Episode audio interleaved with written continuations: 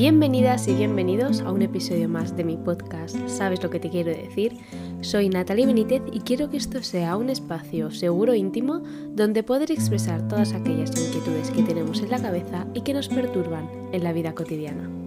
¿Cómo estáis? Una semana más sumando momentos juntos a vosotros y a vosotras.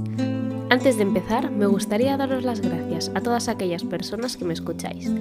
El podcast va creciendo poco a poco y estoy muy pero que muy feliz. Me encantaría poneros cara a todos y a todas. Quién sabe, quizá algún día. Hoy os voy a hablar de la inspiración, de esta que necesitas para crear y que a veces se esfuma sin avisar. La inspiración, en el contexto que hoy hablamos, se conoce como estímulo o lucidez repentina que siente una persona que favorece la creatividad, la búsqueda de soluciones a un problema, la concepción de ideas que permiten emprender un proyecto, etc., especialmente la que siente el artista y que impulsa la creación de obras de arte. Toda persona necesita de ella, algunos quizá más que otros, sobre todo si te dedicas a crear, sea lo que sea. Pero todos necesitamos esa bombillita que se enciende dentro de nosotros mismos y nos ofrece la mejor respuesta o la mejor creación. ¿Qué es lo que sucede? Que no siempre aparece cuando más la necesitamos. De hecho, suele aparecer en el momento menos esperado. ¿Cuántas veces habré escuchado eso de tengo una crisis de inspiración? No encuentro inspiración por ningún lado. Necesito cosas nuevas para volver a inspirarme. Me voy de viaje para encontrar mi inspiración. Oye, y es verdad, desde mi punto de vista, claro está. Porque yo también he atravesado por ese sentimiento, y gracias al haber atravesado ese camino he aprendido a conocerme y saber cómo atraer mi propia inspiración. Es muy normal que no estemos inspirados todos los días, todo el día, al igual que no eres feliz todos los días, todo el día. No podemos estar al 100% siempre.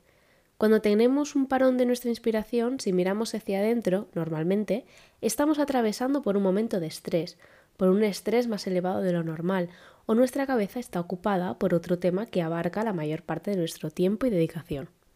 Cómo te encuentras emocionalmente influye. Hasta ahí todo claro. Pero ¿qué pasa? Que ese estado de estrés que os he nombrado antes aumenta cuando queremos la idea ya de ya. Y al ver que no es así, nuestro estrés sube un escalón más. Y como estoy más ansiosa, me estreso más. Al final es la pescadilla que se muerde la cola entramos en un bucle que no sabemos parar y ahí es cuando, si por nosotros mismos no sabemos salir, hay que buscar ayuda. El miércoles os subí un vídeo a mis redes sociales que os hablaba de pedir ayuda. Da igual si es un familiar, coach o psicólogo. Mientras sea alguien que nos dé otro punto de vista y sobre todo un punto de vista sano, es suficiente para salir del círculo. Si sientes que no es suficiente, entonces sí que deberías de acudir a un profesional. Eso os lo he dicho siempre. En definitiva, podemos buscar fuera de nosotros esa inspiración que creemos que nos falta, pero por mucho que busquemos fuera, donde realmente la vamos a encontrar es dentro de nosotros. Las inspiraciones externas solo nos sirven para despertar la inspiración interna. Una vez en una serie vi la siguiente escena.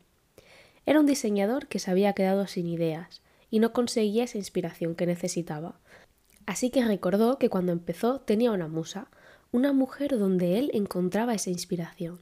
Decidió volver a llamarla y al verla se dio cuenta de que era todo lo contrario a lo que él recordaba.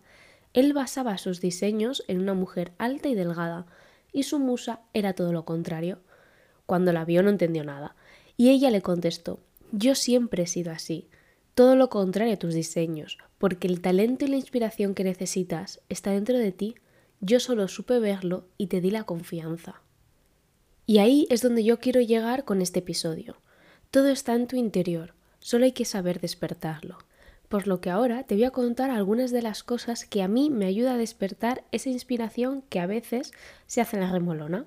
Por supuesto no significa que esto tenga que ser tal cual te lo voy a contar. Es lo que me ayuda a mí y si te puede ayudar a ti, fenomenal. En primer lugar, escuchar música. A mí me funciona escuchar música que me guste de verdad y suele ser las que tienen letras profundas, esas que parece que te están recitando una poesía. No sé si me llego a explicar, pero no cualquier estilo de música me ayuda. En segundo lugar, por supuesto, un ambiente agradable, y para mí un ambiente agradable es aquel que está limpio y ordenado. Seguimos con los olores. La aromaterapia es muy potente y juega unas cartas muy importantes. Olores que me den paz, que me envuelvan y me relajen. A mí personalmente me encanta la lavanda. Número 4. En algunas ocasiones creo que os he dicho que me gusta leer, y si no os lo he dicho, os lo digo ahora. Me gusta leer libros de temas que me causen muchísima curiosidad, como la psicología, entre otros. En quinto lugar, escuchar podcasts de diferentes temas y personas. Si nos centramos solo en una persona, acabamos pensando como ella, pero si escuchamos a varias, entre sus opiniones y las tuyas, sacas tus propias conclusiones. Como no, el maravilloso llamado Pinterest. Te puedes pasar horas sumergida y es un buen chute de inspiración para lo que sea. Pero por otra parte, las otras redes sociales, que también te producen inspiración, pero es verdad que a veces está el bombardeo que en ocasiones me causa el efecto contrario. Luego, encontrar la calma, no tanto fuera, sino dentro de mí, es muy importante. Y las dos últimas, pero no menos importantes, no ir con expectativas de nada a ninguna parte. Y esto lo hilo con conversar con otras personas. Enriquecerte de otros es maravilloso, pero si vas con las expectativas altas de que en la conversación de esta tarde con tus amigas vas a sacar un capítulo para tu podcast, te aseguro que no sacarás ni el título.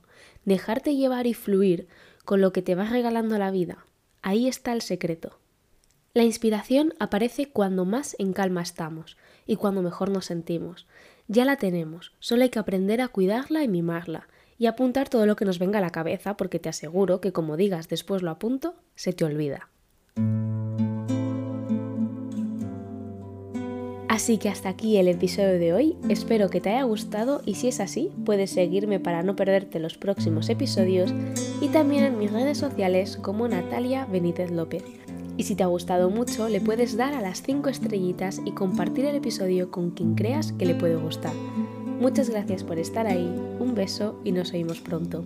Adiós.